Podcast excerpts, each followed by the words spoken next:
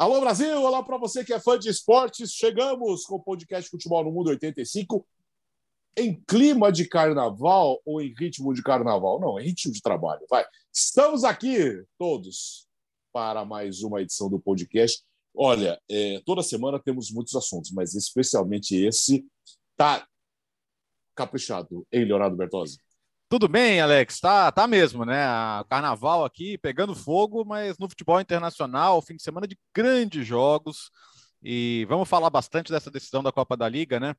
Ah, mas é o menos importante dos títulos. Cara, quando é um Chelsea-Liverpool, sempre vale muito.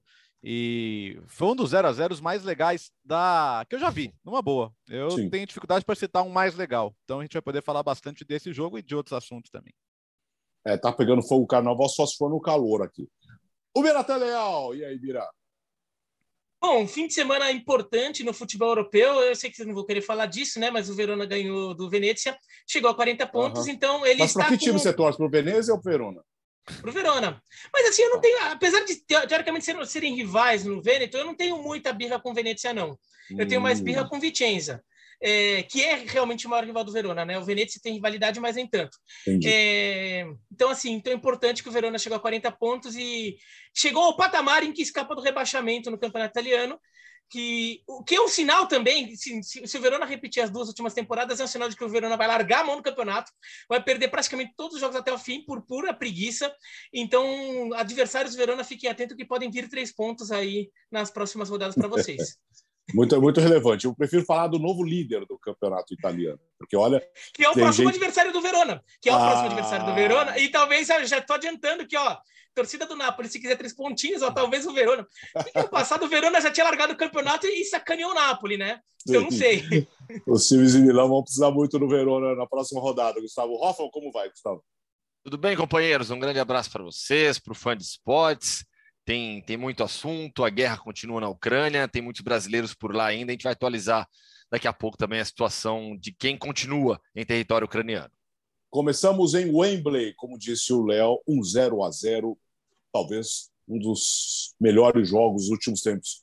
Que jogo? Podia ser, foi 0 a 0 podia ter sido 1 a 1 2 a 2 3 a 3 a 3 um clima maravilhoso, um jogo muito legal e aquela emoção no final nos pênaltis Olha, só o futebol é capaz de contar tantas histórias e uma história tão legal no final da partida, Léo. É verdade, Alex, porque normalmente 0 a 0 em final a gente associa um jogo mais arrastado, né? Por diferentes motivos, né?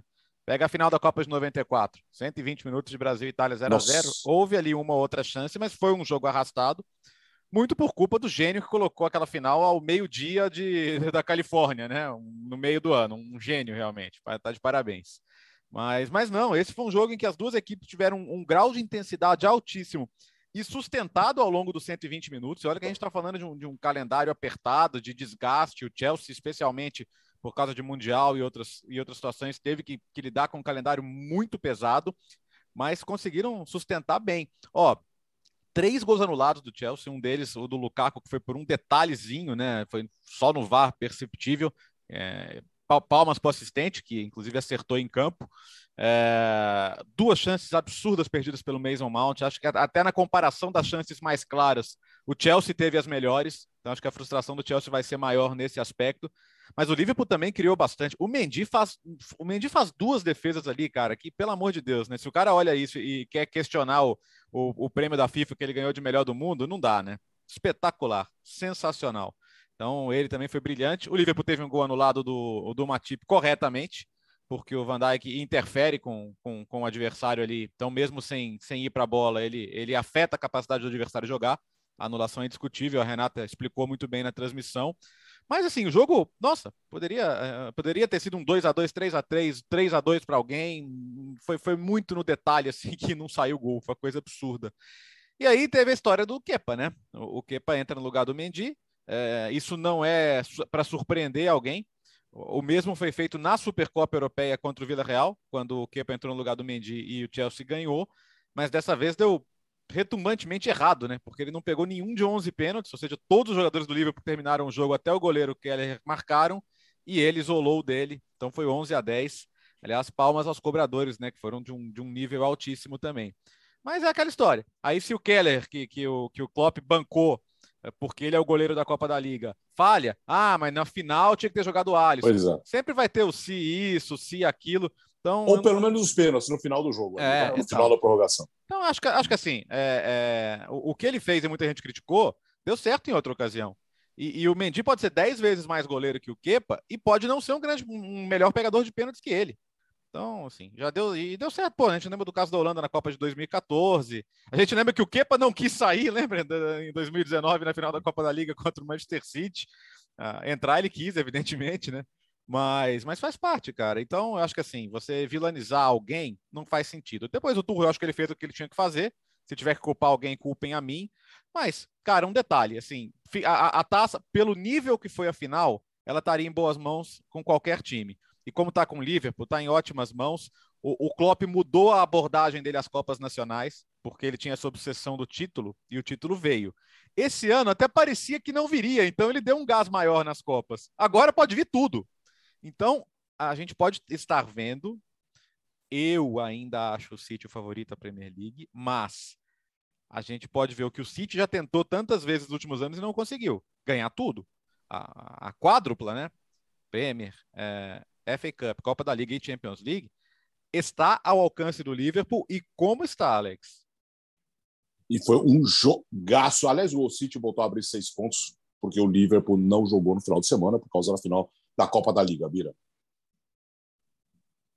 É, e, e na o... Não, só voltando um pouquinho do negócio do Kepa que o, que o Bertozzi estava falando, que assim, é, é, eu acho assim, talvez eu e o Bertozzi estejamos sendo um pouco corporativistas aqui, mas assim, é, levantar a culpa do Kepa, assim, não dá para culpar goleiro por não pegar pênalti, né? Sim, goleiro não é, é assim, o goleiro vai para pegar pênalti, assim, você, você vai para aumentar a chance de conseguir fazer a defesa, mas você não culpa o goleiro por não conseguir pegar no pênalti. Ainda assim, eu até acho que o Kepa, por ser um goleiro que entra nessa situação, você supõe que ele seja um cara mais especialista em pênaltis, é, ele, por exemplo, ele ele errou muito lado, por exemplo, da cobrança, né, das cobranças, né? Sobretudo na reta final das cobranças, ele errou muitos lados. Então, Teve o Van Dijk ainda, o pênalti do Van Dijk. O do Van Dijk, é, o do Van Dijk foi sacanagem, né? Porque ele, o Kepa fica de propósito mais para um lado, o Van Dijk desafia, chuta ali, o Kepa vai bem na bola, mas assim, o Van Dijk dá um canudo que nem dois Kepas alcançariam a bola. E depois o Van Dijk olha feio. Mas o Kepa, em geral, ele, ele errou muito lado, e, assim, para um goleiro especialista, você imagina que pelo menos ele vai chegar perto de pegar mais pênaltis do que o Kepa chegou, mesmo que ele não defenda. De qualquer forma, acho sacanagem ficar culpando o, o, o goleiro por aí. Eu fiquei só pensando que talvez pudesse ser o Mendy pelo jogo que ele tinha feito, né? Talvez ele esteja com é, aquela coisa psicológica. Eu, até imagino. Lembra quando teve o Cru entrando no lugar do Silas na, no, no Holanda e Costa Rica? Muita gente falou que depois a gente o pessoal levantou os números, não é que o Cru fosse um baita é, pegador de pênalti e o Silesen não fosse, os números eram meio parecidos, mas tem uma coisa psicológica, né? Você chega e bota um goleiro novo só para isso, o time adversário fica, oh, esse cara aqui, pô, botaram o cara só para isso. Esse cara aqui deve ser bom, esse cara aqui deve ser especialista. E isso te dá uma intimidade no adversário. Agora, pô, quer um time ficar mais intimidado do que o Liverpool talvez tivesse com o que o Mendy estava fazendo em campo? Né? O Mendy já estava voando, o Mendy estava confiante. Acho que é, era um caso que poderia pensar. Agora, eu imagino que isso já tivesse pré-planejado, pré-conversado. Então, assim, não é uma coisa também que se definiu na hora, né? esse tipo de, de atitude. Então, é, é, ficou nessa, né? Por isso, imagino que, que a definição tenha sido essa pelo, pelo Kepa deu errado, paciência, é disputa de pênalti também, não tem como, como prever muito. Assim, como o Bertozzi falou, ficar arranjando culpado depois de um jogo desse nível ali, e assim, é meio, é meio sacanagem, é meio sacanagem. É, o Tuchel montou bem o time, o Mason Mount é, acabou perdendo uns, gols que não seria legal perder, mas é, faz um pouco parte de um jogo, e um jogo grande como esse, é pequenas coisas que decidem, né? E no campeonato inglês, o Manchester City abriu vantagem para o Liverpool, né, aproveitando essa folga do Liverpool, mas olha, sofreu. E assim, sofreu para ganhar do Everton, mereceu ganhar pelo que jogou no segundo tempo. Ô, mas aquele pênalti lá. Era para é, marcar. É complicado, né? É, é, complicado, pô. Assim, com VAR e tudo. Aí é uma, aquela coisa, acho que a gente discutiu aqui nesse, no, no, no podcast algumas vezes. O, o, VAR da Inglaterra também, assim, às vezes, o daqui, o VAR brasileiro, o VAR sul-americano, intervém demais, é muito intervencionista. Agora, na Inglaterra, eles deixam rolar demais também, né? Pô, às vezes o árbitro erra também. O VAR tá lá para pegar erro do árbitro. O cara claramente matou assim aqui, né? Não foi naquela extensão do ombro pela manga, aquela coisa assim, né? É... Não, e pior que a justificativa o... é de que não dá para ter certeza se foi ou não. Aí é demais, né? É, então. Então, não tem como. É, é muito nítido que a bola bate aqui, né? Não, tem, não foi na divisa de, de, de qualquer coisa. É, foi um erro crucial. O torcedor do Liverpool tem motivo de ficar cabreiro com isso. Porque este, este é, é, esses três pontos do Manchester City faz com que o Liverpool tecnicamente não dependa só dele para ser campeão. Né? É claro que assim, os dois times ainda vão perder pontos pelo campeonato, mas se o Liverpool ganhar todos os jogos, o Liverpool e o City terminam empatados. E daí vai decidir no saldo de gols, né? É... Quer dizer, quando o Liverpool ganha do Manchester City, no confronto direto, o City ganha o resto. O Liverpool não depende só dele, porque por mais que ele ganhe, o City pode sempre fazer mais gol que ele, né? Então, nenhum dos times dependeria só de si nesse, nesse cenário.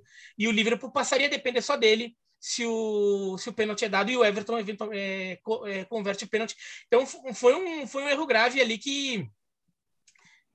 Que assim, se fosse aqui no Brasil, na Espanha, na Itália, eu ia ficar falando a semana inteira. Na Inglaterra, o pessoal discute menos arbitragem. Sobre o Liverpool, né, com o Klopp. Quinto título do Klopp. Né, a gente lembra do início da era Klopp no Liverpool, ele falando que precisaria de alguns anos para colocar o Liverpool de novo em disputa de título e a gente é, é, a cada ano vai presenciando o aumento da lenda Jürgen Klopp no, no em Enfield. É, o Klopp já está entre os grandes treinadores da história do Liverpool e a cada temporada ele aumenta o seu tamanho dentro do clube. É, é, é legal quando a gente presencia a história dessa maneira, né? É, quando a gente fala de Liverpool, fala de, de, Bob Paisley, fala de grandes treinadores ao longo dos tempos, e o Klopp ele está já nessa lista. Né? Lista que tem Kenny Dalglish também. Então, é, o tamanho do Jürgen Klopp hoje no, dentro do Liverpool é, é absurdo, é absurdo. É, é está já entre os grandes na história e vai formando também com o Thomas Tuchel uma, não uma rivalidade no, no sentido de é, Guardiola e Mourinho, né, que tinha muito de provocação é, nas coletivas de imprensa, não, mas uma rivalidade de futebol legal, né, de estilo de jogo, de vitórias de jogos. É, tem, a gente tem hoje isso muito, muito bacana na Premier League, esses duelos entre o Thomas Tuchel e o Jürgen Klopp também. Sobre a questão dos goleiros, o, o Kepa ele dá um azar gigantesco. Azar, não só azar, né? Porque ele tem responsabilidade também, né? Tudo bem, você pode até não culpá-lo, mas 11 cobranças, ele não pega nenhuma. Tem o lance do Van Dijk, que o Biratan já citou. O erro que dá o título a cobrança errada que dá o título ao Liverpool é do Kepa. E nos 120 minutos, o Mendy foi um dos melhores em campo. A, a defesa do Mendy na pequena área, naquele rebote, na primeira finalização, meu, é uma das maiores defesas dos últimos tempos. Foi incrível. É um absurdo aquela. É um absurdo aquela defesa do, do, do Mendy caído na pequena área. É absurdo aquela defesa. Então, assim, o Mendy teve já um nível de jogo altíssimo o, o, Tuchel dá a cartada da troca do goleiro, e aí o Kepa realmente não, não foi bem. Sa sabe, aquela, contas... sabe aquela defesa que você fala, Gustavo? Ah, mas, é, que eu, não, não foi culpa do goleiro, mas um grande goleiro pegaria. Essa do Mendy é, é o contrário, assim. É, quase nenhum outro goleiro pegaria aquela bola. Só os grandes goleiros, é. como o Mendy, né, são Exato. capazes de. Aliás, depois a gente vai falar italiano, Buffon renovando o contrato com o Parma, né? Só para não, não, Aliás, é mais duas temporadas, cara, até os 46. Mais dois anos. 46, ele vai até 46 anos, meu, ele e, vai e, chegar e, e, 50. E, em parênteses rápido, é justo, viu? Ele é o melhor, o time do Parma é horrível e não devia ser, porque tem estrutura melhor que os outros da Série B, mas ele, ele é o melhor do time, cara.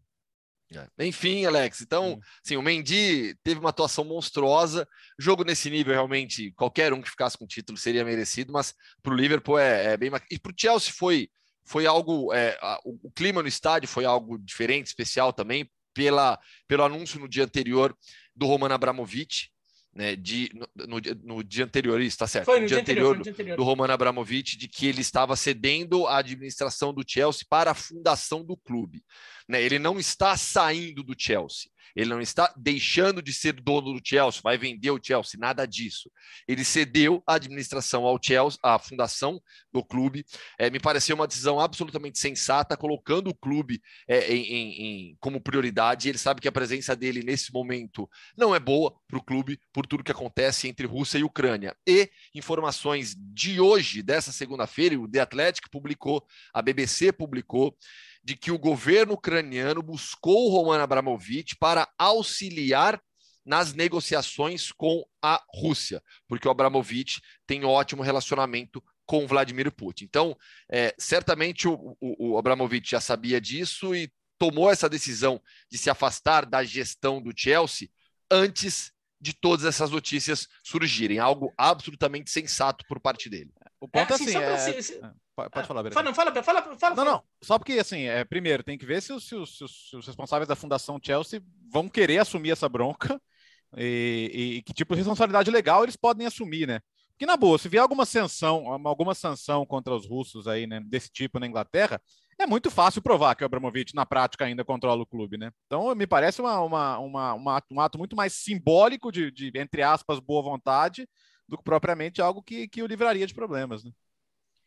É, é, eu acho que é que talvez possa, é, talvez não livrar, mas diminuir o risco de problemas. De repente, dependendo de como for a, a caracterização desse controle para nível de para chegarem a uma sanção, de repente ele pode escapar ali de um nível, né, de, de controle. Agora, para simplificar bastante né, o que o que teve muita gente que falou, o Abramovich saiu do Chelsea, né? Assim, não. não, o Abramovich é como aquele cara que é dono da loja e fica todo dia lá na loja né, é, gerenciando a loja, vendo as coisas que o pessoal tá, tem um gerente da loja que ele contratou, mas ele fica ali. Agora ele falou assim: não, eu vou ficar em casa, vou cuidar de, umas outro, de uns outros negócios ali, e o pessoal vai tocando a loja, só, o pessoal vai tocando a loja, no fim do mês eu vejo como chegou a conta, né? E assim, também deixar claro, o Chelsea já faz muito tempo, muito tempo, já é um clube autossuficiente é um clube que já gasta em cima do que ele já passou a arrecadar. O Chelsea tem, um no, tem uma nova grandeza. Né? Então não é mais assim, aquela, muita gente ainda tem essa memória, mas assim, está longe de ser o Abramovich botando dinheiro do bolso dele no Chelsea. Ele fez isso para construir a grandeza do Chelsea. A, a grandeza atual que o Chelsea tem em relação ao que tinha antes. Agora, hoje o Chelsea não, não, depende mais. Então o Abramovich, de repente, ah, não controla mais e não vai mais botar dinheiro do bolso dele, tudo bem. O Chelsea já tem a sua gestão lá que vai funciona. Vai tocar sua então... vida. É. Não, não, como já vinha tocando, teve... como já vinha Sim, tocando há muito exato. tempo. Não, Tanto é ontem mesmo, que o Chelsea não gastava mais dinheiro. Né? É, não, ah, é, tem, é tem um ponto, ontem, gente. Ontem, o, ontem hoje teve um amigo. Hoje o Chelsea conseguiria um comprador importante também, se fosse o caso. O, se o fosse o caso, não, sim. O Abramovich não pegou dinheiro do, do, do, bolso dele, dinheiro das empresas que ele ganha na Rússia, para contratar o Lukaku. O Lógico, Lukaku saiu de dinheiro que o Chelsea já gerou. Ontem um amigo meu falou: ah, e agora com o Chelsea? Quero ver os jogadores, a hora que o salário começar a, a faltar. Falei, isso não vai acontecer. O Chelsea é um clube autossuficiente, um dos grandes do mundo, tem uma das maiores arrecadações do futebol mundial, está na Premier League, com os direitos de transmissão da Premier League, está na Champions League, com direitos de transmissão da Champions League. O Chelsea não vive o momento que o Newcastle, por exemplo, vive, com os sauditas efetivamente colocando dinheiro lá para contratar, para buscar jogadores. Esse é o estágio inicial que é, o Gratan já até citou. O Manchester Chelsea. City não, já não está mais nessa fase também. O também. Manchester City já está nessa fase autossuficiente hoje. Né? A gente não. É, então, assim, ainda tem aquela imagem, tudo, mas para deixar bem claro assim, para o fã de esporte, assim, que vamos com calma, assim, pode acontecer alguma coisa ainda com o Chelsea, com o Abramovich, mas assim, não é que Sabe, agora o Chelsea ficou sem dinheiro, não é assim? É. É que eu acho que há hoje no Brasil, né, por conta de tudo que vem acontecendo com é, as SAFs, né, e aí você tem o John, não só com as SAFs, né, mas com a presença de de milionários que vão ajudando os clubes. Então a gente tem a Leila Pereira no Palmeiras, a família Menin no Atlético Mineiro, e por aí vai. Posso citar outros exemplos, John Texor agora via SAF no Botafogo. Então, eu acho que há essa percepção no Brasil geral, agora mais forte, de que ah, se você, se você tira esse milionário, vai acabar com o clube, né? No Chelsea não é isso que acontece, e não vai acontecer se eventualmente é, o Abramovich tiver que sair. Como o Bertozzi já lembrou, é, Hoje, hoje o Chelsea se coloca o clube à venda, imagina quantos e quantos bilionários aí que investem em esporte gostariam de ser proprietários do Chelsea. Não, imagina, bilionário americano, você tem o Chelsea, né? Eles ficam se estapeando, pô, o Chelsea já vem prontinho, já vem grande prontinho é, para você gerir. E Gustavo, só uma coisinha ali, você falou do duelo Tuchel e, e Klopp. Klopp. É um duelo interessante porque um é, é sucessor do outro, né? O Klopp Sim, no, era no técnico Mainz, do Mainz, vai para o Dortmund e, e, o Tuchel assume. Daí o, é. o, Klopp sai do Dortmund e daí o, o, o Tuchel assume o Dortmund. E no final das contas, é, o, o, o Tuchel com o Chelsea é aos poucos, porque acho que ele ainda não tem nem tempo de trabalho para conseguir resultados tão consistentes assim quanto o Manchester City com Guardiola e Liverpool com o Klopp. Mas olha, já, já a gente já tem um histórico de grandes duelos entre Guardiola e Tuchel no Manchester City Chelsea e entre Klopp e Tuchel em Chelsea e Liverpool. E jogos em que, por exemplo, o, o Chelsea ao longo de uma temporada longa, 38 rodadas, mostrou que ainda falta algo para conseguir manter esse ritmo e brigar por título com, com o Liverpool e Manchester City. Mas nesses confrontos diretos, o Tuchel mostrou que consegue, que consegue fazer jogo duro, consegue ganhar desses dois. Né? O Tuchel ainda não perdeu do Klopp é, como o Liverpool e Chelsea. Ele perdeu do Klopp como mais versus Borussia Dortmund. Ele perdeu um monte de jogo. Mas como Liverpool e Chelsea, o Tuchel ainda não perdeu. E do Guardiola, ele também não tinha perdido até essa temporada. Tinha ganhado todos na temporada. Tinha empatado um e ganhado o resto né, na temporada passada. É. Pô, eu ia curtir se, se tivesse mais, mais um mata-matazinho entre eles, hein? Pode ter na Champions, pode ter na FA Cup, mais um, mais dois. Não é má ideia, não. Se for tudo como o jogo desse domingo, vale a pena. O futebol agradece. Ainda na Inglaterra, durou pouco aqui, vai durar pouco no meu cenário. Porra, que zica esse cachecol, hein? Que isso? Duas de... semanas o cachecol. Sabe o que me lembra? Lembrou a camisa do, do Caçano do Gustavo Hoffman, cara. Que... Tá aqui, tá guardada aqui. é, eu vou até buscar ela aqui, vou buscar, vou buscar, peraí. Obrigado, ah. João Castelo Branco, valeu por tudo. Aliás, João Castelo Branco fez um negócio muito legal ontem, que foi a materinha de Manchester até Wembley, né? ontem, uhum. até, até Londres, que ele estava lá eh, no jogo do City Everton me trouxe esse cachecol maravilhoso com Marcelo Bielsa, mas não dava mais, né? Ô, Alex, é, é procurando aqui, eu não achei. Tá, vai, vai tranquilo. É, é, é, é possível. Ele é bagunceiro. A, a, gente até discutiu o cenário ideal, né? Que demitir o Bielsa, puxa, para o que ele significa, seria o pior cenário possível, né? Lembra até que o Biratã falou, pô, o ideal seria que ele mesmo percebesse que a melhor maneira de ajudar o clube agora é se colocar de lado. Não foi o caso. Mas, assim, outra goleada e, e o, o, Leeds é o time que mais sofreu gol num mesmo mês, desde que existe Premier League nesse modelo, né, há 30 anos. Uhum. É, não dá para tomar 20 gols, 21 gols num mês, né? Então, difícil. Não, os é. números são horríveis, né? Os números é. são dois, é, 10 gols em dois jogos. Então, me horríveis. parece claro que, assim, pelo, pelo que significa um. um sumiu, sumiu, a camisa. É, tá comigo. O, o, o, o, que significa um risco de rebaixamento, não só esportivo, mas hoje também no aspecto financeiro, é, não dá para pagar para ver, né? Então, por mais importante que ele seja para a história do clube, eu, eu, não consigo me posicionar contra essa troca. É, talvez seja confirmado ainda hoje ou, ou logo mais, talvez já tenha sido confirmado confirmado o Jesse Marsh, né, que teve uma passagem ruim pelo Leipzig, mas é um cara que ainda tem muita moral. Então... Ele precisa do visto de trabalho, né? É, exato. Que deve conseguir pelo tempo, pelo tempo que ele trabalhou na, na Alemanha agora. Perfeito. Então deve ser ele.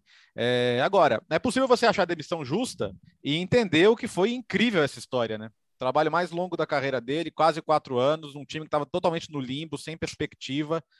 O, o, Leeds sobe depois de dois anos, já podia ter subido no primeiro, caiu de rendimento no final, subiu no segundo de maneira indiscutível, nono lugar na primeira temporada.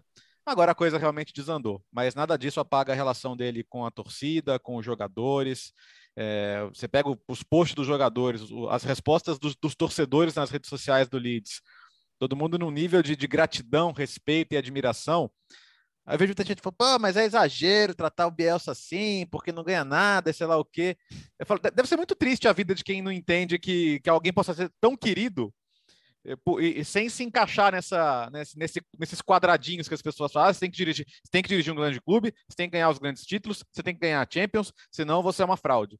E cara, a vida real tá aí para provar que tem muito mais coisa do que isso, né? Então, acho que o carinho, a admiração do, dos, dos, torcedores dos times que ele dirigiu, dos jogadores que ele trabalhou, dos técnicos que ele inspirou, ele não é um personagem comum, nunca vai ser. Ele tem suas virtudes e defeitos, como todos nós. É, no caso, o defeito dele é ser muito intransigente no seu modelo, o que é para o bem e para o mal também. Quando o time joga bem é por esse modelo, e quando joga mal é por esse modelo também.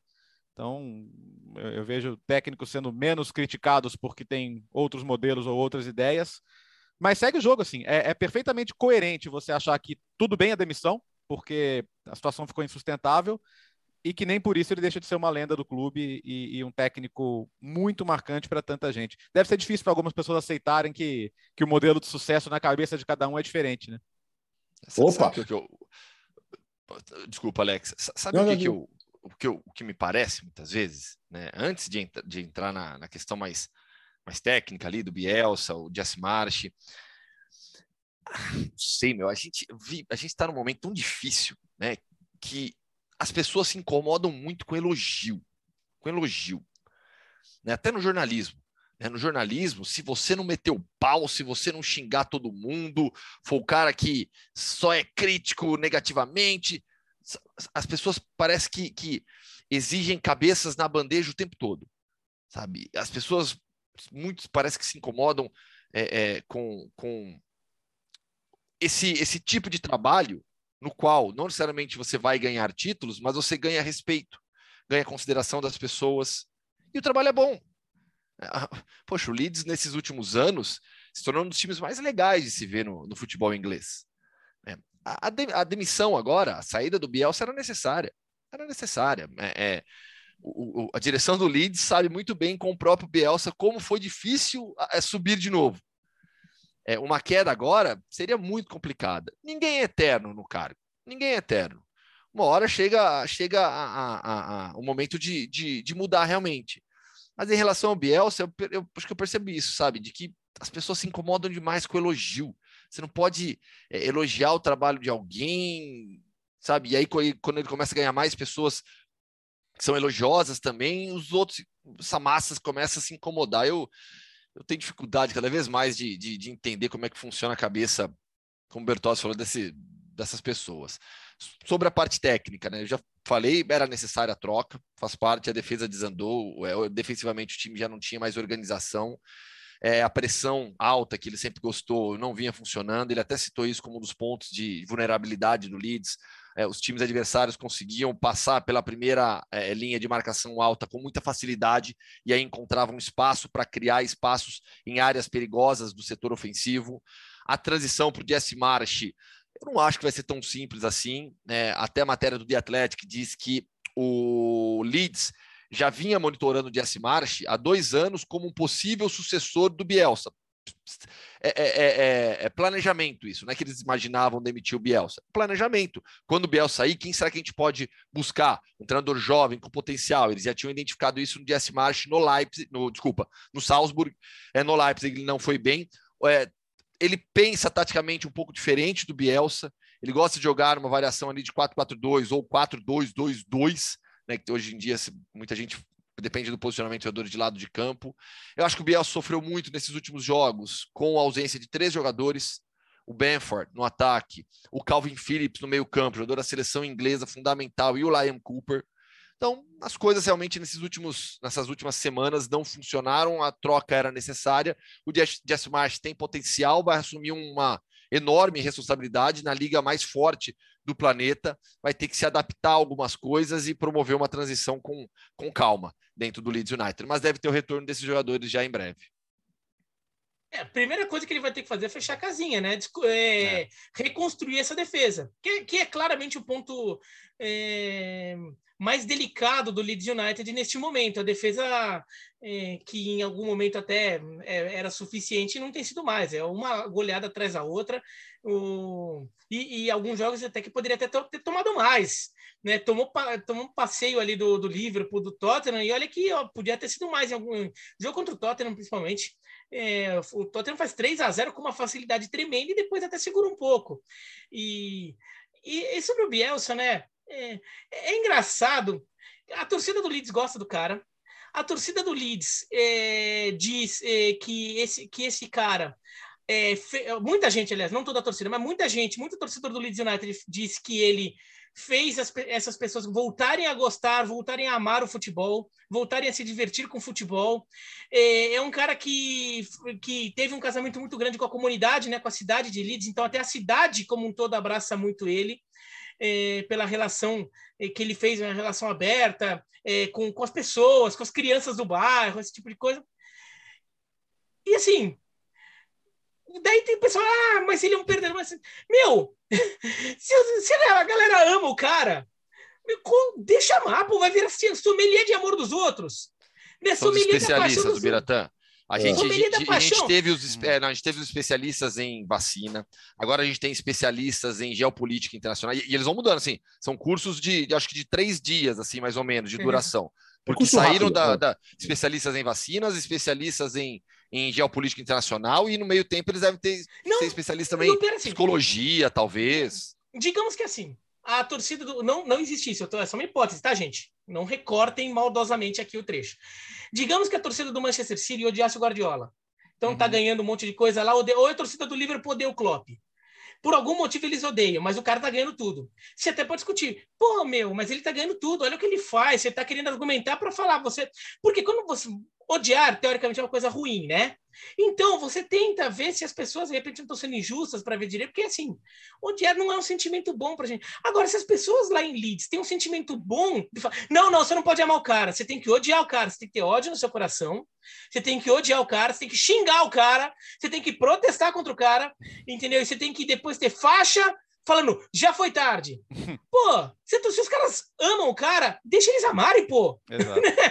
e assim, eu acho impressionante. E se eles amam, e olha, ele não foi bem no. Assim, ele não foi bem nem mal, ele foi médio no Olympique de Marselha, as pessoas em Marselha amam ele. Sim. Né? A torcida do Olympique ama ele. Então, assim, ele tem alguma coisa, ele, assim, ele nunca treinou nenhum clube no Brasil, então nenhuma torcida brasileira tem noção de que quer ter o Marcelo Bielsa de técnico.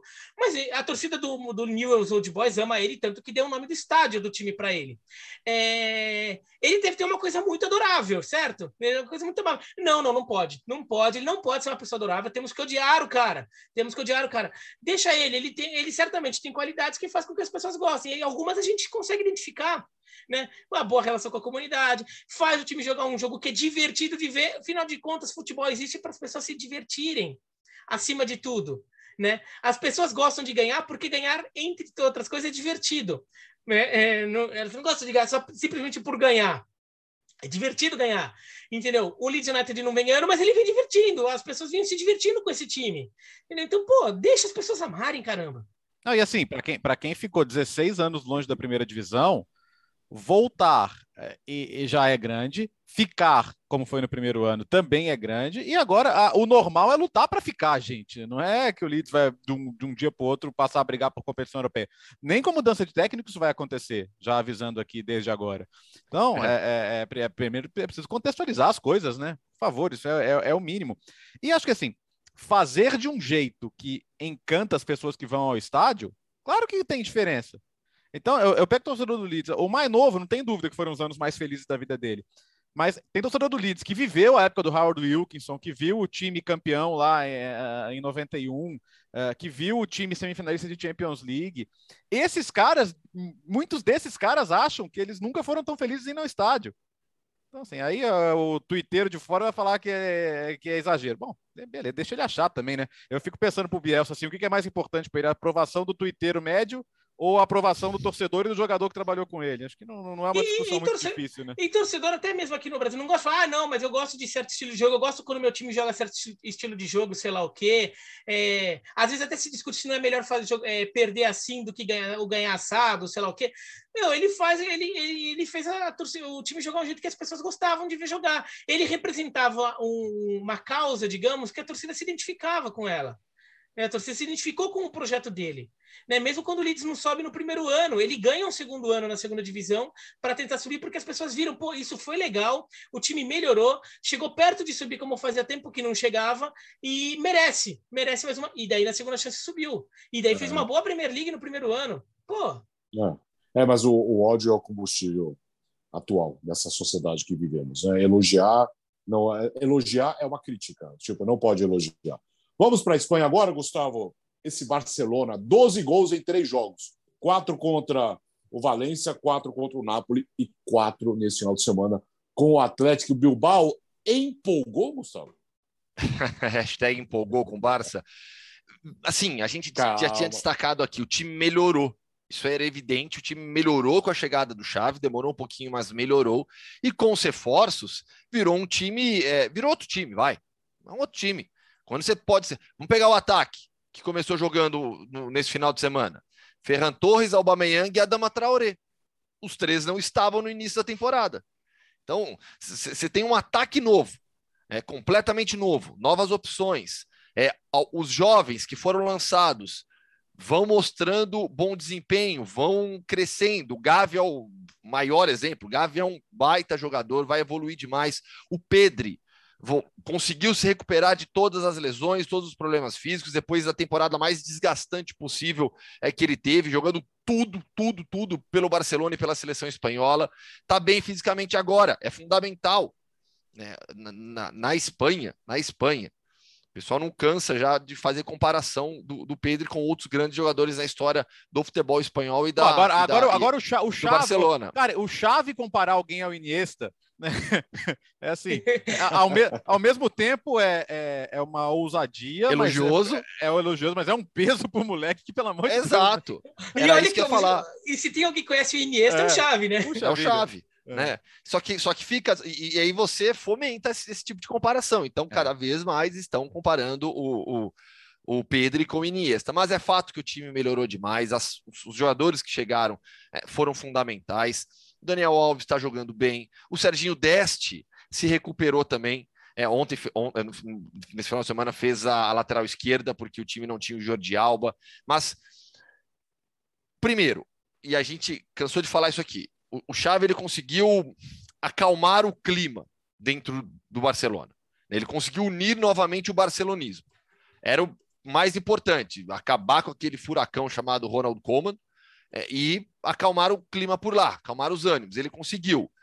Com o trabalho em campo, fez a equipe melhorar aos poucos e com os jogadores que chegaram. É, hoje, é, é, é para mim, parece, me parece improvável o Barcelona não se classificar para a próxima Champions League. Algo que há um mês, dois meses, vai. Aí estava aqui falando: olha, o Barcelona vai ficar de fora da Champions se continuar desse jeito. Então a gente tem Real Madrid e Sevilha bem encaminhados. Depois, Betis, Barcelona, Atlético de Madrid, Vila Real, que cresceu demais, enfiou cinco nesse final de semana, quatro gols do Jeremy Pino, garoto, esse garoto joga muito também, tem só 19 anos. É, até a Real Sedar, que ainda está na briga, apesar da, da, da, da Paulara que tomou do Atlético nessa, nessa semana, mas você tem uma briga boa para o Champions League, mas o Barça vai crescendo e vai mostrando o melhor futebol neste momento dessas equipes. Então, tá, tá, tá, tá agradando de ver o Barcelona novamente. Diria você que, que o Barcelona é o favorito ao terceiro lugar e, e, não mais do que isso, porque o Sevilha, e o Sevilha ganhou bem o derby, né? E o Sevilha tem 12 jogos de invencibilidade, tá, tá muito forte também. Mas é, acho que deve, deve estar na cabeça do torcedor, né? Pô, se ficasse na Champions, não ia ser favorito, mas e, jogando assim ia encher o saco, né? Talvez pudesse estar num confronto competitivo, sei lá. Talvez pudesse estar enfrentando, o, tá enfrentando o Ajax agora com possibilidade de passar né? Mas enfim, agora não adianta pensar nisso. É, agora tem, agora eu, tem que pensar eu, em ganhar a Liga Europa, né? Que é título, né? É, time, isso. time, eu acho que o nível, Alberto, para mim o nível tá para a Europa League ainda. Eu entendo até esse pensamento, ah, se tivesse na Champions poderia incomodar, mas eu acho que seria muito precoce. Pro próprio Barcelona é, é, é estar na Europa League, acho que tira um peso no sentido de, imagina, pega um Bayern na, na, nas quartas de final sabe? Que toma uma paulada do Bayern, não tá no nível do Bayern hoje, para mim não tá, não tá, não tá no nível dos melhores novamente da Europa. Ele conseguiu sair daquele atoleiro, daquele buraco. Daí, para se colocar entre os mais fortes de novo, tem um bom caminho pela frente. É, tem aquela coisa da melhor banda dos últimos, de todos os tempos da última semana, o, o, a música do Titãs. O Barcelona, digamos assim, o melhor time de todos os tempos da última semana. O Barcelona, se a gente pegar simplesmente um recorte que é, é um recorte muito curto, um recorte das últimas semanas, então é um recorte perigoso porque o ideal é pegar num longo prazo. Mas realmente, o nível que o Barcelona jogou esses últimos jogos, eu vejo como um nível de jogar a Champions League e não de ganhar a Champions League é o nível de um time que poderia, por exemplo, passar pelo Ajax e chegar numa quarta de final. Só que daí, se eventualmente cruzasse contra um Liverpool, contra o Bayern de Munique, ele provavelmente não, não, ainda não, não, taria, não teria alcançado esse nível. Mas acho que o Barcelona já subiu para esse patamar nestas últimas semanas. É longo prazo ainda, não dá para. A gente não tem como saber o quanto o Barcelona vai manter esse nível em longo prazo. É, a gente tem esse recorte de, de, últimas semanas, mas de fato, o Xavi encontrou algumas soluções. Ele, ele usou alguns atalhos também. por exemplo, o Adama Traoré ali é um jogador que tecnicamente, por exemplo, ele, tem, ele, ele é mais limitado que o Dembélé, mas ele faz muito bem um, um determinado papel e ele está jogando o Dembélé foi bem, foi bem, né? Mas ele vinha jogando com muito mais determinação do que o Dembélé. Então é um atalho ali. Você tem uma jogada forte que você consegue usar. O Luke De Jong quando entra, e muitas vezes ajuda a resolver problemas do, do Chave contra o Espanhol, por exemplo, foi um caso, é um atalho.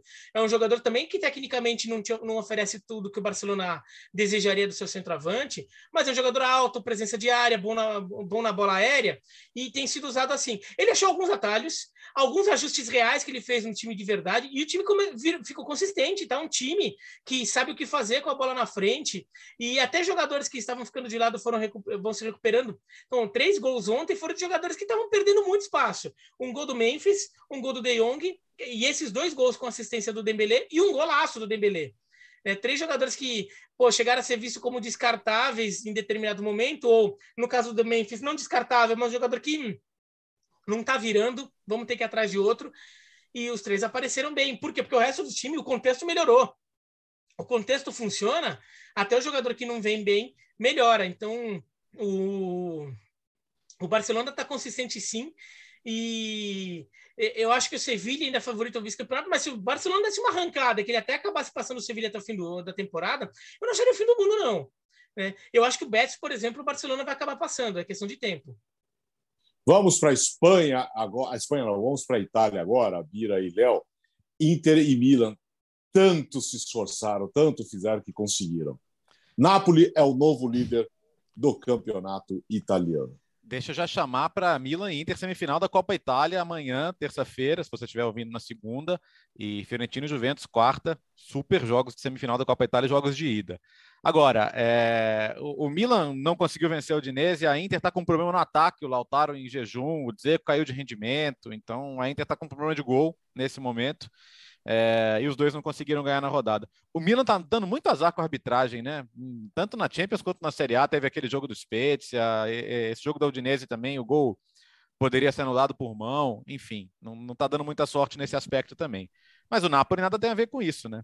E, e, o Napoli não vinha de uma semana grandiosa também, né? Empatou com o Cagliari meio sem merecer ali num jogo em que foi pior, conseguiu o gol com o Zimei no final, foi inapelavelmente batido pelo Barcelona na Liga Europa, mas tentando ver o copo meio cheio, agora só tem a Série A, né? Então, por exemplo, agora nessa semana ela vai ver aí Milan, Inter e Juventus gastando muitas energias com a Copa Itália, porque são jogos grandes, e ele vai ter a semana de preparação aí justamente para o jogo contra o Milan, que é um dos jogos mais importantes da temporada. A vitória sobre a Lazio foi grande, né? Grande por como foi arrancada ali no final do jogo, com o golaço do Fabian Ruiz.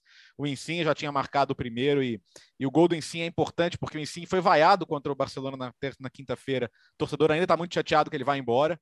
Eu, particularmente, acho que a chateação tinha que ser mais com o clube que não se esforçou o suficiente para ele ficar, mas isso é outra discussão. Ele vai ser muito importante, sim, nessa arrancada final. E olha para trás, olha o retrovisor ali, quem está piscando farol. Sabe? Lá no finalzinho da reta, já começa a ver um, um farolzinho ali virando, sete pontos a Juventus. E a gente discutiu aqui, né, o Biratã? Um, era uma vitóriazinha ali contra o Atalanta ou o Torino, e não seriam sete, seriam cinco.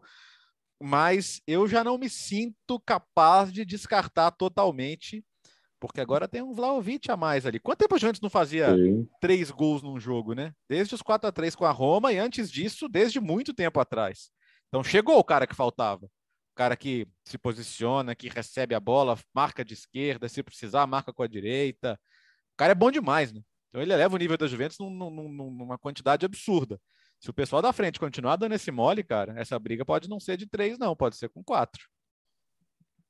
É, né, a Juventus está na briga. A Juventus entrou. Assim, ela está correndo por fora ainda.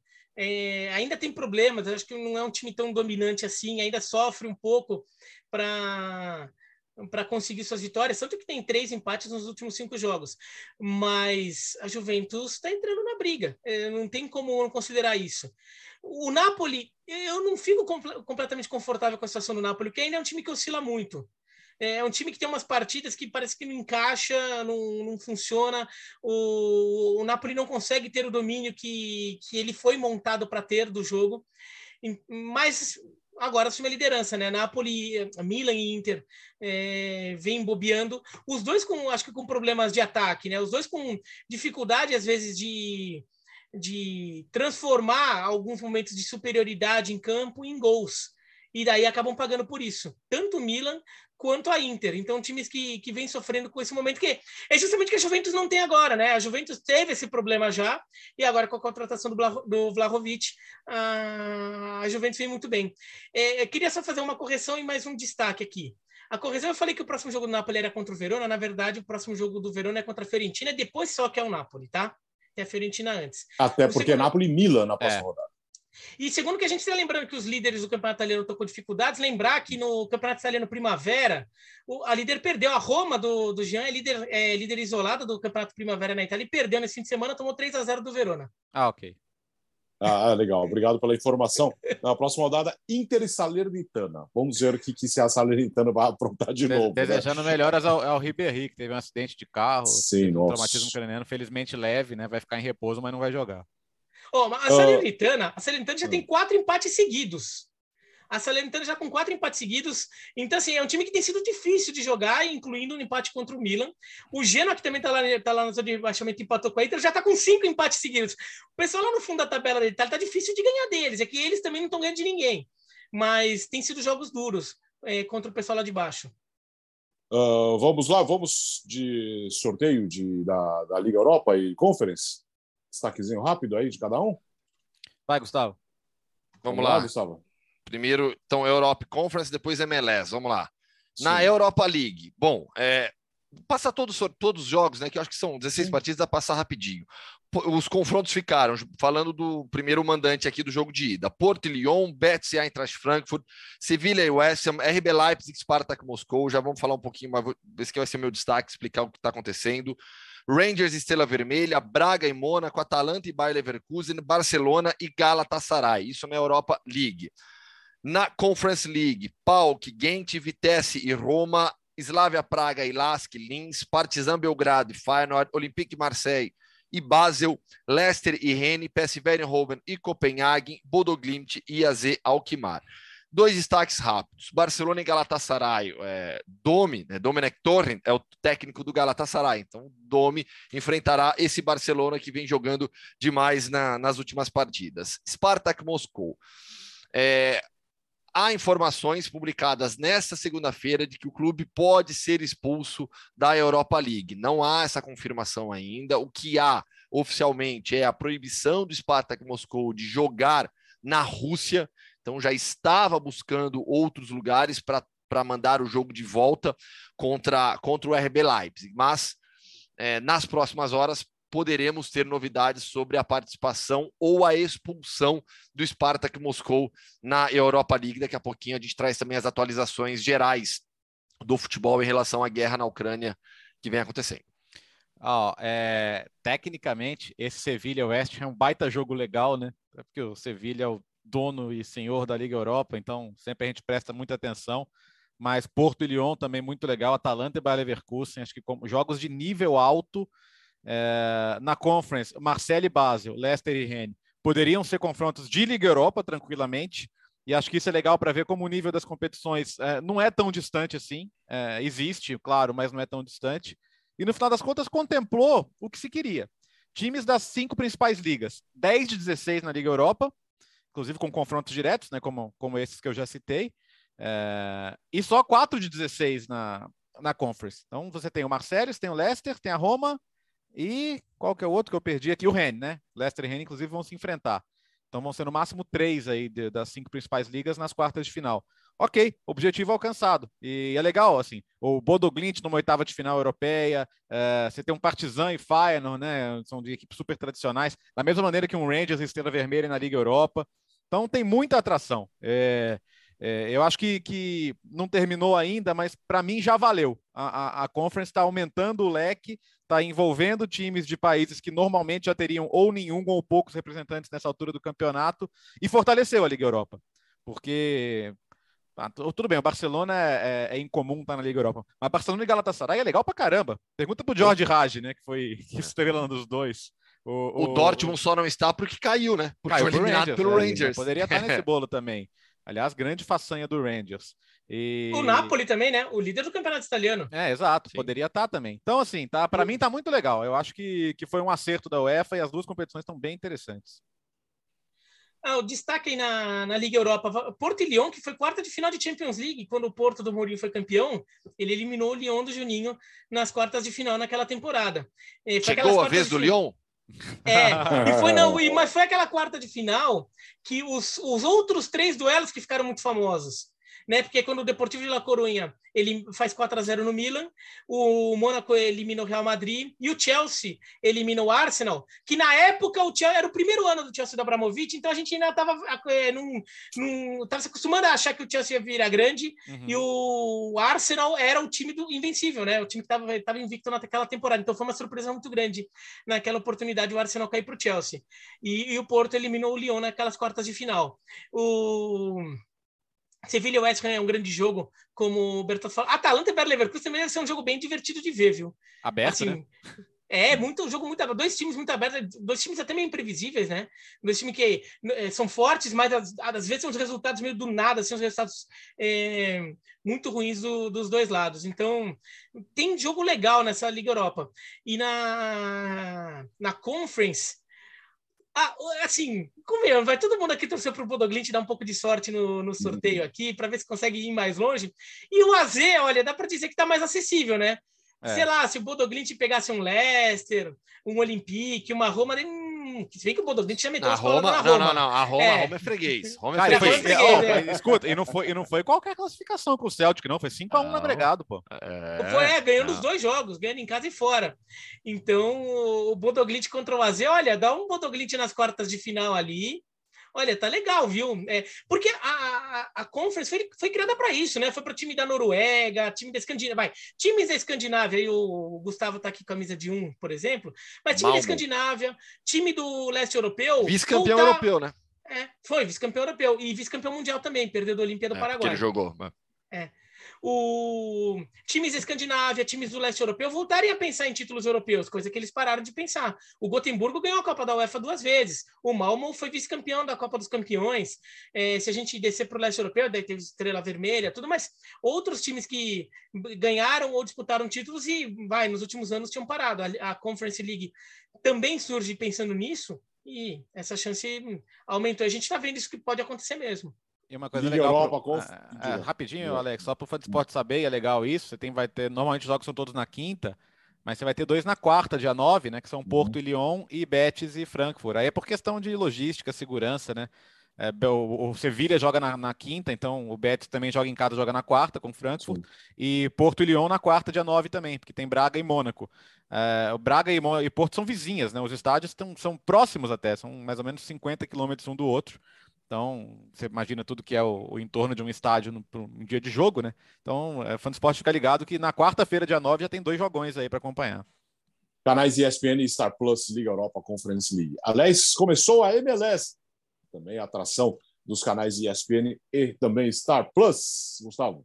Temporada 2022 da MLS começou nesse final de semana, são 28 times. Nessa temporada temos, tivemos a estreia do Charlotte FC, comandado pelo Miguel Ángel Ramírez, treinador é, espanhol, ex-Independiente del Valle e também internacional. Estreou com derrota. O Charlotte FC tomou um 3 a 0 do DC United. Estou confirmando, estou falando de cabeça. É, 3 a 0 para o DC United na, na, na primeira partida da história do clube na Major League Soccer. O New York City é o atual campeão não, não chegou a ser uma surpresa na temporada passada, mas ali nos playoffs pouca gente apostava no, no New York City, vai defender o seu título nessa temporada. Estreou com derrota para o LA Galaxy, que promoveu a estreia na Major League Soccer do Douglas Costa.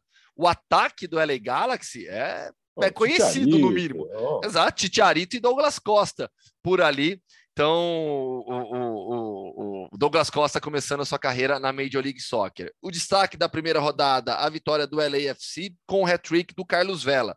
Né? 3 a 0 para o LAFC contra o Colorado Rapids. E o Carlos Vela meteu os três gols. Lidera, lidera a, a, a artilharia da Major League Soccer após a primeira rodada. Bom, é, 28 times, como eu falei, vão ser 34 longas rodadas pela frente antes de chegarmos nos playoffs. E quem marcou o seu primeiro gol também na Major League Soccer e com a camisa do Orlando City foi o Pato. O Orlando venceu o a família toda lá pressionando também, né? É, então, 2 a 0 pro Orlando. Tava lá, o seu Silvio tava lá. 2 a 0 pro Orlando contra o contra o Montreal. E, o Pato, que não tinha marcado na temporada passada, tinha disputado pouquíssimos jogos, marcou o primeiro gol dele com a camisa do Orlando City, MLS, sempre com muitos brasileiros também. Ô, Gustavo, atração, mais uma atração dos canais ESPN. Vamos, vamos combinar, vamos mudar essa tradição americana e arrumar um rebaixamento para a MLS, cara, porque o Cincinnati é ruim demais, velho. o, os caras ganharam os quatro jogos no último campeonato inteiro, tomaram 5 a 0 do Austin, que também não é nenhuma seleção. Sim estreou na temporada passada. Tá, tá, tá na hora de, de parar essa expansão da MLS aí, viu? É, e, na, na, próxima temporada entra mais um, então, Santo Luís. Chega, em 2023 tá estreia o Santo Luís, eles devem chegar até 30 clubes ainda. Eu acho um exagero. É, para acrescentar um, precisa acrescentar outro, né? Senão. Sim, sabe que. É, não, sabe que ah, existe, é fraco, mas existe um movimento. Eu até conheço hum. o organizador desse movimento nos Estados Unidos é, de defesa de rebaixamento defendendo realmente é, rebaixamento é, entre os campeonatos da, da, da, que existem nos Estados Unidos. O problema, e aí para explicar para o fã de esportes, as ligas dos Estados Unidos elas são independentes. Então você tem a Major League Soccer, você tem a North American Soccer League, a USL, tem, são ligas independentes. Você não tem como, você, elas não estão ligadas. Então assim, eu também acho que deveria haver rebaixamento, é, é acesso e rebaixamento é, na estrutura do futebol americano. Só que isso vai isso demanda uma, uma mudança na estrutura, união das ligas, como que você vai fazer isso? É algo bastante complexo. A ideia ela é defensável, mas na prática ela é, é, difícil de ser aplicada dentro da estrutura que existe de futebol nos Estados Unidos. É, e a USL, a USL tem até uma parceria com a MLS, a USL que hoje é a equivalente vai à segunda divisão, porque ela é, ela é segunda divisão porque ela é liga de segundo nível, né? O segundo melhor nível. Então tem times B, é, tem times B da MLS que jogam lá. É, mas de fato é complicado porque toda a estrutura econômica do, do esporte americano é diferente, né? Então, por exemplo, um time tem teto salarial, o time não pode tem, tem limite de gastos, tudo aí você então faz parte da cultura você ter um tempo ruim para você se reconstruir. Você tem que acabar com toda essa cultura ali para criar um rebaixamento, porque se você ficar ruim para se reconstruir, você cai. Né? Então, é, é, uma situação um pouco diferente. O, no caso do Cincinnati, é o time do Brenner, né? atacante que Sim. era de São Paulo, ele ficou no banco no jogo. Tá? Então, só para quem, quem chamou atenção. E, e, o destaque aqui que o Gustavo falou de, de Santos Luiz estrear, é, Santos Luiz até demorou para voltar para a MLS, a, a, entrar na MLS. Santos Luiz é um dos berços do, do, do futebol nos Estados Unidos. A comunidade italiana de Santos Luiz, por exemplo, o time é, das, dos Estados Unidos que vence a Inglaterra na Copa de 50, tinha muitos jogadores que atuavam em St. Louis na época, jogadores de St. Louis. O último vivo, inclusive, é, é, era de St. Louis, morava lá. Então, a, a MLS expandindo aí para 30, St. Louis tinha que fazer parte disso em algum momento. Agora, acho que ainda falta quantidade de jogador nos Estados Unidos, quantidade de talento nos Estados Unidos para conseguir colocar tanto time competitivo. Né? Porque é, assim, é, você vai aumentando, aumentando o time, você não tem jogador suficiente para você preencher com, com jogadores de qualidade ali esses tantos times que vão surgindo, por mais que. Ainda mais uma liga que tem limite de gasto, que se fosse uma liga que não tem limite de gasto, vai trazendo estrangeiro no lugar. Né, para ocupar esses espaços. Não é o caso. Eu acho que os Estados Unidos ainda não produzem jogadores em tanto volume para 30 times. Agora, como negócio, faz muito sentido ter 30. Uh, hora do Mundo Hoffman hoje com o noticiário da situação dos brasileiros uh, nessa situação, nesse momento tão difícil entre Rússia e Ucrânia, né, Gustavo? Pois é, até, até antes de passar um pouco da atualização sobre os brasileiros, né, lembrar de, do que aconteceu oficialmente nesses últimos dias. Então, é, a FIFA, e aí o Bertozzi pode me ajudar nessa, para se não esqueci nada. A FIFA proibiu a, a Rússia de jogar sob o nome, sob a bandeira é, de Rússia, mas não expulsou a Rússia das eliminatórias para a Copa do Mundo. Então, é, por vai, enquanto. Mas vai, tá? Vai, é, exato. Porque é. oficialmente isso ainda não aconteceu, mas é, Polônia, Suécia e, e Tchequia já se recusaram a, a, jogar. A Polônia já disse que não vai jogar, que não vai enfrentar qualquer é, equipe, independentemente de nome, de nome russo ou não. Mas até, até, até o momento que a gente grava esse programa, né, Bertozzi? A, a uhum. FIFA ainda não, não, não oficializou essa expulsão. Meio-dia 46 agora, a agência Reuters até já noticia que isso vai acontecer. Porque o que, que qual que é o principal fato do dia? O Comitê Olímpico Internacional publicou uma recomendação a que atletas russos e bielorrussos sejam é, excluídos de competições.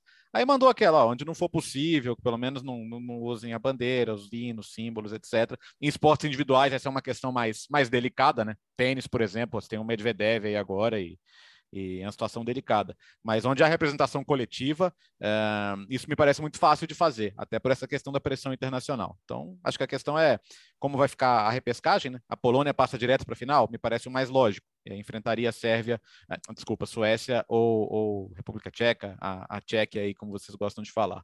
É, mas é fazer isso. um triangular, meu. É, mas aí não tem data, né? E, ou e, então. Ué, são, são dois jogos, Bertozzi. Dá, é, que o problema é dois. É, é que você precisa de três datas, né, para jogar. Esse que seria o é, problema, né?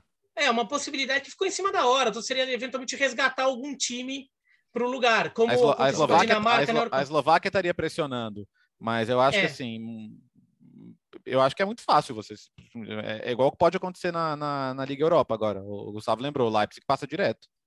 É. É que, é que na, na Europa League, assim, na, na, eu acho que nas eliminatórias para a Copa você tem outras opções, né? Na Europa League você é, é, puxar, puxar alguém fica mais difícil puxar, enfim. Bom, por enquanto é isso em relação à, à seleção russa. Sobre os brasileiros, tá? Vamos lá.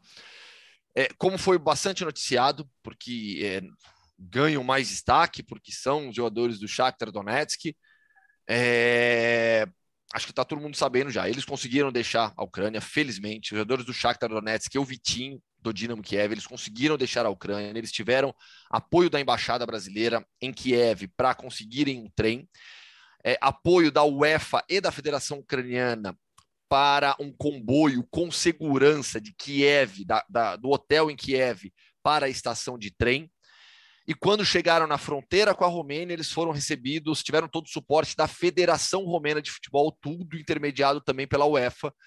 É, o presidente da Federação Romena fez questão de receber os jogadores brasileiros e o ônibus da Seleção Romena de Futebol é, fez o transporte dos brasileiros a partir da fronteira de onde eles partiram para Bucareste e agora, aos poucos, vão retornando ao Brasil. Então, felizmente, os jogadores do Shakhtar e do Dinamo Kiev saíram da Ucrânia e em breve estarão aqui no Brasil. Porém, há muitos brasileiros ainda na Ucrânia. Alguns já conseguiram deixar. Felipe Pires, jogador do Dnipro, relatou inclusive que precisou pagar na fronteira para conseguir atravessar para a Polônia. Lucas Rangel, jogador do Vorskla Poltava. Nas últimas horas, felizmente, ele também conseguiu atravessar para a Polônia. Depois de muita dificuldade, mais de dois dias de viagem, cruzando é, todo o país, ele partiu de Poltava, é, dormindo ao relento, com muito frio, temperaturas negativas, and, caminhando dezenas de quilômetros. O Lucas conseguiu atravessar a fronteira, está na Polônia, é, em breve também retorna ao Brasil ainda permanecem na Ucrânia, falando de jogadores de futebol, e com esses eu tenho mantido contato direto. Fabinho, Derek e Marlisson, jogadores do Metalist 1925. Ontem, no final de semana, no domingo, eles deixaram Lviv, eles partiram de Lviv no sábado e che... desculpa, partiram de Kharkiv no sábado, chegaram em domingo, no domingo em Lviv. Por que Lviv? Lviv é uma cidade bem a oeste da, do, num território ucraniano, próxima à fronteira com a Polônia. É para lá que estão partindo a, a, a, quase todos os trens que saem de Kiev, de outras cidades em áreas de maior risco, como é Kharkiv. Em Lviv a situação está menos complicada. E aí de lá eles partem para, para, para a fronteira. Então os três é, saíram de Kharkiv, estão em Lviv, e nesse momento, estava falando com eles agora, que durante o programa, o, o Fabinho é, me mandou até um áudio, uma foto aqui, é, eles conseguiram deixar Lviv, estão em um carro para tentar atravessar para a fronteira. Além deles, em Lviv estão é, o Christian, é, o Guilherme Smith e o Juninho as imagens do Juninho, acho que, que, que, foram muito, acho não, foram muito marcantes nesses últimos dias e ganharam maior repercussão, porque o Juninho está com a esposa e um filho pequeno. E eles caminharam é, cerca de 60 quilômetros há dois dias, dois ou três dias, de Lviv até a fronteira para tentar atravessar e foram barrados e tiveram que dormir na fronteira, próximos da fronteira, ao relento, com, uma, com temperatura negativa, acenderam fogueira, a criança passando muito frio. A situação deles foi bem, bem, bem complicada. Eles voltaram para Lviv justamente porque não havia condição de permanecer na fronteira completamente lotada, sem qualquer orientação, pouco, pouco auxílio da embaixada. A embaixada que foi tão importante na saída dos jogadores do Shakhtar e do Dinamo, infelizmente, com outros jogadores, não está sendo tão proativa. Fica a crítica minha aqui que, de quem está ciente de tudo que está acontecendo com os brasileiros. Pode, deve ajudar mais, porque mostrou que pode. Então, em relação aos jogadores do Metalist, eles é, estão em Kharkiv buscando uma solução. A, a, embaixada mesmo disse que tinha conseguido uma pessoa para eles para ajudar nessa, nessa saída. Eles foram para a estação de trem procurar essa pessoa, não acharam e depois a embaixada informou que essa pessoa teve que sair porque foi convocada. Enfim, ela não pôde ajudar mais. Então, eles ainda estão nessa situação no momento em que a gente grava, a gente está uma hora da tarde desta, desta segunda-feira. E há dois casos bastante dramáticos. É, de dois jogadores de futsal do Sky Up Kiev, uma equipe da capital, é, o Moreno e o Matheus. Eles permanecem em Kiev, não conseguiram sair. Houve, e eu, eu não vou entrar aqui na questão da. Porque acho que o mais importante aqui é que os brasileiros saiam da Ucrânia, mas se tornou notório o caso deles de terem ficado para trás. Eles estavam com os jogadores do Shakhtar e do Dinamo no hotel em Kiev. Quando toda essa delegação saiu, eles ficaram para trás. Não, não foram, não puderam ir junto com os jogadores do Shakhtar e do Dinamo. Eles não foram avisados da saída deles. Eles ficaram para trás. E nesse momento eles estão precisando de muita ajuda também, porque a situação em Kiev é bastante complicada. Nas últimas, nos últimos minutos, o Moreno até publicou que, olha, acho que a gente conseguiu uma alternativa, uma solução, mas eles estão, é, de certa maneira, sozinhos né, em Kiev. Então, ainda há muitos brasileiros é, no país. Isso falando apenas de jogadores de futebol, né, mas há outros brasileiros em situação de risco também. E, e, e, e o que eu. Aquilo que enche o nosso coração, sabe, na, nesses últimos dias, é, formou-se uma rede de apoio de civis muito grande para os jogadores brasileiros. Muito grande. É, eu estou colaborando. É, há um grupo, por exemplo, na Polônia, é, de brasileiros que estão formando grupos de resgate a esses jogadores brasileiros que chegam na fronteira. Então, é, é, é, é aquele tipo de, de ação, como eu disse, que enche o nosso coração, que mostra que há, que há a solução para o mundo e que há empatia entre as pessoas ainda. Que todos possam voltar em breve aqui para o Brasil e ficar com a sua família. Ficamos por aqui. Podcast Futebol no Mundo, edição de 85. Pauta recheada com mais, uma hora, mais de uma hora de duração. Seguimos por aqui, Léo. Bom carnaval aí. Bom carnaval de muito trabalho para você. Para todos nós, Alex. 86 na quinta-feira, chegando no 100, hein? Com cobrado Gustavo Hoffman essa produção aí, hein? É, tá, tá, tá, tá em produção. Valeu, Bira. Valeu, até quinta-feira, então. E espero que tenhamos notícias melhores da questão do, dos brasileiros, a questão do conflito mesmo como um todo. O Gustavo vai trazer aqui. Gustavo Hoff nas suas mídias uh, digitais e também nos, no site da ESPN, nas mídias da ESPN, mais informações. Valeu, Gustavo. Boa semana aí para você. Valeu, gente. Um grande abraço. É isso. Quinta-feira tem mais. Podcast Futebol no Mundo, sempre com você. Valeu.